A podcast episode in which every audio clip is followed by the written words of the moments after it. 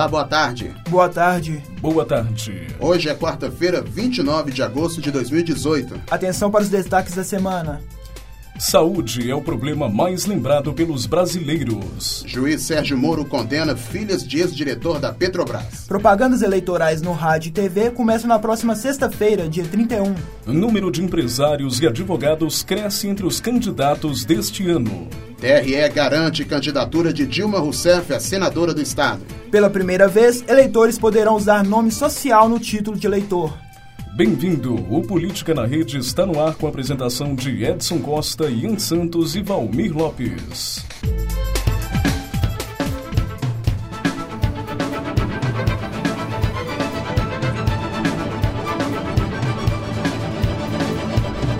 Política na Rede, conectando os fatos.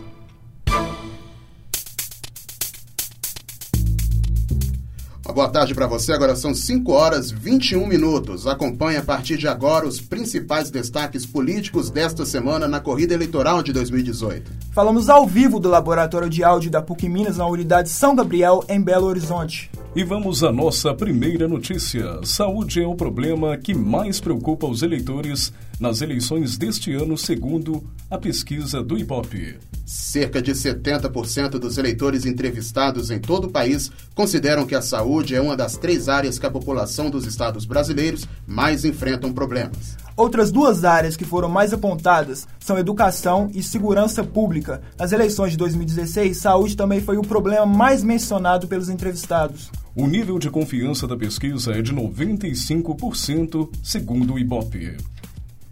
O Vale do Paraíba e a região Bragantina, em São Paulo, vai contar com uma novidade nestas eleições. Mais de 107 eleitores transexuais e travestis irão votar pela primeira vez com o nome social no título de eleitor. Em abril deste ano, o Tribunal Superior Eleitoral publicou uma portaria que regulamenta a inclusão do nome social no documento. O Brasil tem mais de 6 mil eleitores nesse perfil, em um total de 147 milhões de votantes. Não é preciso apresentar um documento oficial com o nome desejado para fazer a troca do nome de batismo pelo nome social. Nem provar que fez a cirurgia de mudança de sexo. É necessário apenas um termo de autodeclaração preenchido para o TSE. O ex-ministro do TSE, Luiz Fux, classificou a mudança como um avanço. Segundo o TSE, as profissões que mais crescem entre os candidatos de 2014 e das eleições gerais deste ano são as de empresário e advogado. Neste ano, mais de 10% dos candidatos se declararam empresários. Há quatro anos, eram pouco mais de 9%. Já os advogados subiram de 5,5% para mais de 6%. As duas profissões totalizaram quase 5 mil dos cerca de 28 mil candidatos deste ano. Em terceiro lugar está a ocupação de deputados e que provavelmente tentam a reeleição ou mudança de cargo político. Já os servidores públicos estaduais e municipais, vereadores e donos de casa foram as profissões que mais caíram dentre os candidatos em relação a 2018. A disputa para a presidência e a vice-presidência são as mais diferentes, levando em consideração que há bem menos candidatos que as outras disputas. Entre os aspirantes a presidente, há dois engenheiros e dois historiadores. Já entre os candidatos a vice, são dois professores de ensino médio, dois professores de ensino superior e dois senadores, além das outras profissões únicas. Propostas de candidatos à presidência, segundo resolução do TSE, começam a ser veiculadas no rádio e na TV a partir desta sexta-feira, dia 31. O horário eleitoral será dividido em dois blocos de 12 minutos e 30 segundos. A divisão de tempo entre os candidatos se dá através do número de cadeiras que cada coligação possui na Câmara dos Deputados. Em todas as situações, a margem de erro é de dois pontos percentuais para mais ou para menos.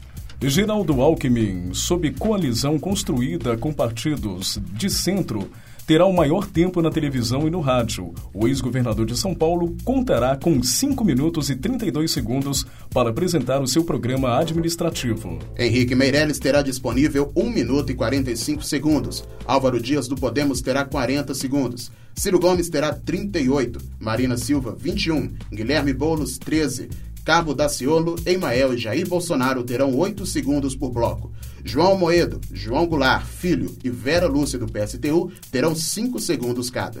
Após 11 impugnações da candidatura de Dilma Rousseff ao Senado por Minas Gerais, TRE decide pela elegibilidade da petista. Segundo o procurador regional eleitoral Ângelo Giardini de Oliveira, Dilma não perdeu seus direitos políticos com o impeachment em 2016. Diferente de Fernando Collor de Mello, o processo que afastou a ex-presidente do cargo foi fatiado sendo dividido em duas votações. A primeira referente à caracterização do crime de responsabilidade e a segunda sobre a inabilitação a cargos públicos por oito anos. Nessa, os parlamentares decidiram pela permanência dos direitos políticos de Dilma Rousseff.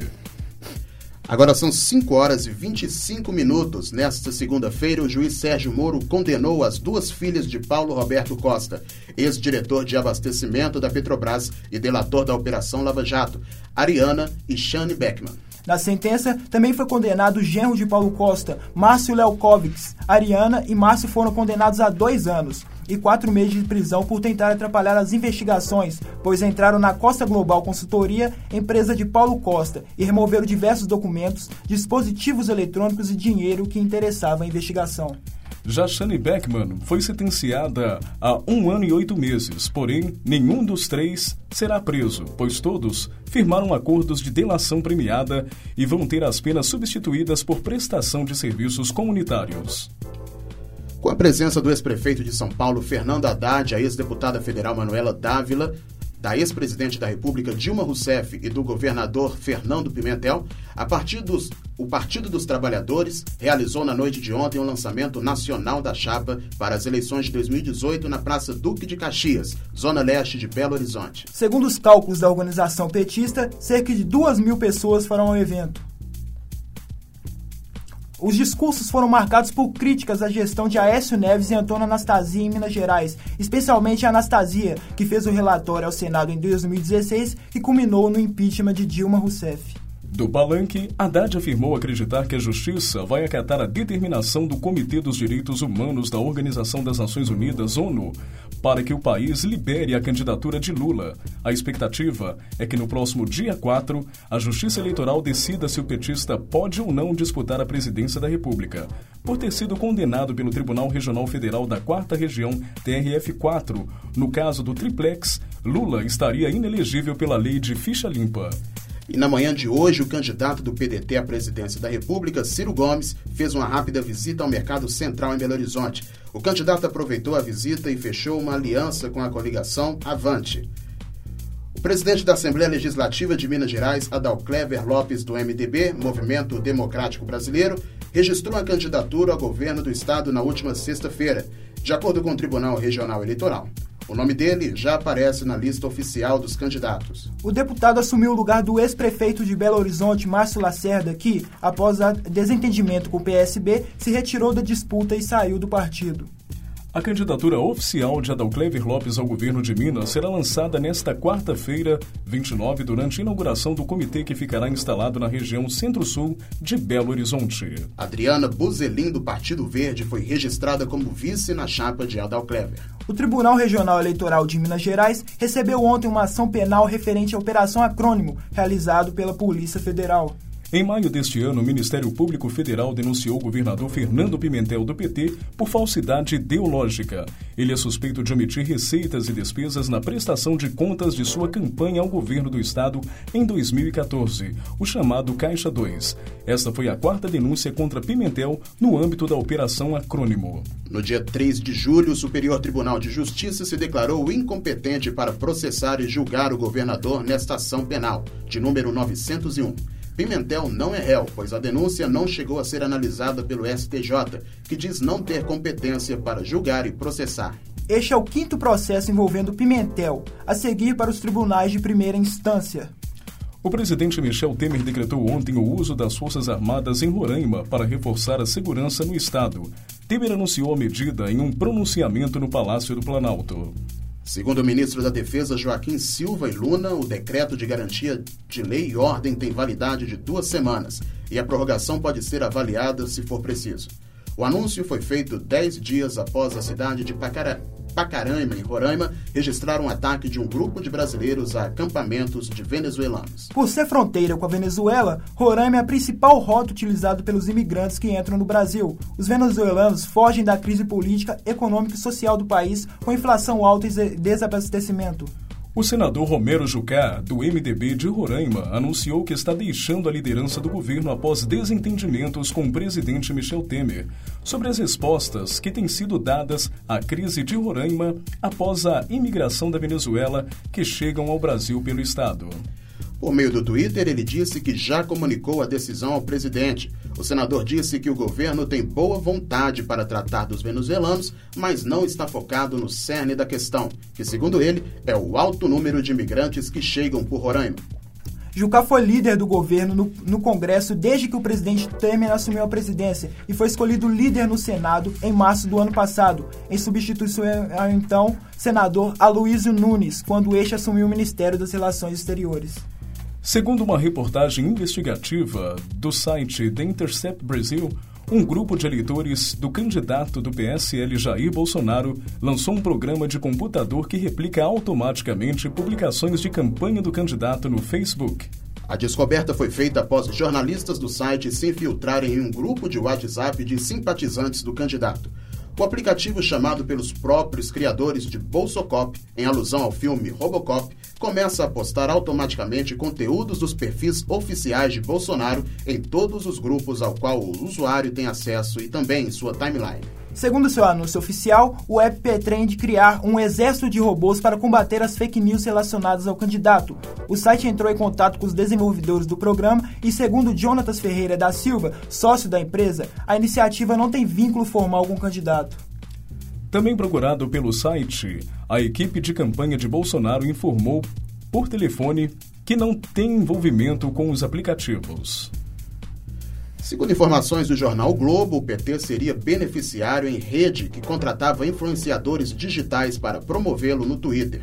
Documentos obtidos pelo jornal mostram que o aplicativo Brasil Feliz de Novo, mesmo nome da coligação do PT na campanha nacional desenvolvido pela agência Follow, do deputado Miguel Correia foi usado para promover nomes de petistas, como o governador de Minas Gerais Fernando Pimentel e o senador do Rio de Janeiro Lindenberg Farias. A senadora Gleice Hoffmann negou as acusações e disse que o partido irá apurar o que houve. Segundo ela, o PT nunca adotou este tipo de prática e suas relações com as, redes sempre foram de respeito e militância. Ontem, dia 28, o TSE negou o requerimento de defesa de Lula solicitado que o ex, solicitando que o ex-presidente fosse incluído na cobertura televisiva. A corte decidiu que, segundo o relator ministro Sérgio Banhos, é flagrantemente inviável conceder ao petista condenado e preso em Curitiba por corrupção passiva e lavagem de dinheiro cobertura semelhante ao de seus adversários, já que ele não está em campanha oficial e não teve a sua agenda divulgada.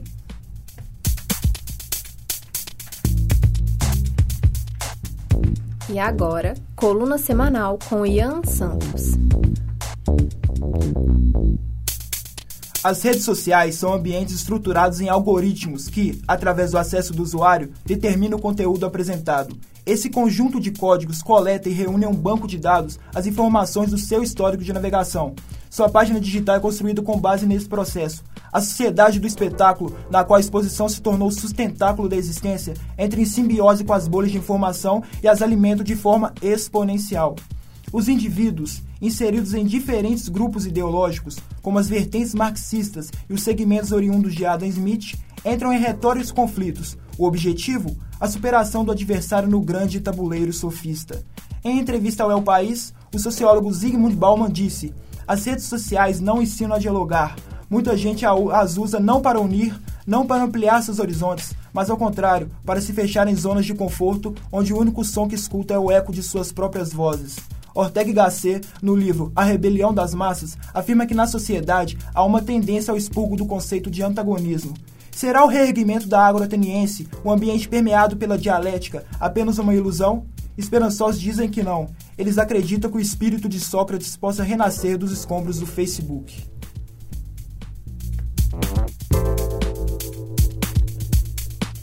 E uma última notícia: o dólar oscila em alta nesta quarta, atingindo a cotação de R$ 4,16, se aproximando da máxima histórica de fechamento. Os investidores permaneceram cautelosos diante da incerteza eleitoral e monitoraram o cenário no exterior.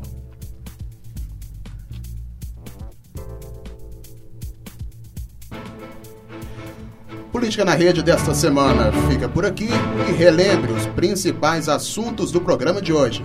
Saúde é o problema mais lembrado pelos brasileiros. Juiz Sérgio Moro condena filhas de ex-diretor da Petrobras. Propagandas eleitorais no rádio e TV começam na próxima sexta 31. Números de empresário e advogados crescem entre os candidatos deste ano. TRE garante candidatura de Dilma Rousseff a senadora do Estado. Pela primeira vez, eleitores poderão usar nome social no título de eleitor. Este foi o Política na Rede, programa produzido por alunos de jornalismo da PUC Minas, Unidade São Gabriel, com apresentação e produção de Edson Costa, Ian Santos e Valmir Lopes, com os trabalhos técnicos de Raíssa e Tabata. Agradecemos sua audiência e até a próxima semana. Quarta-feira, às 17 horas. Boa tarde. Boa tarde, até semana que vem. Boa tarde, obrigado.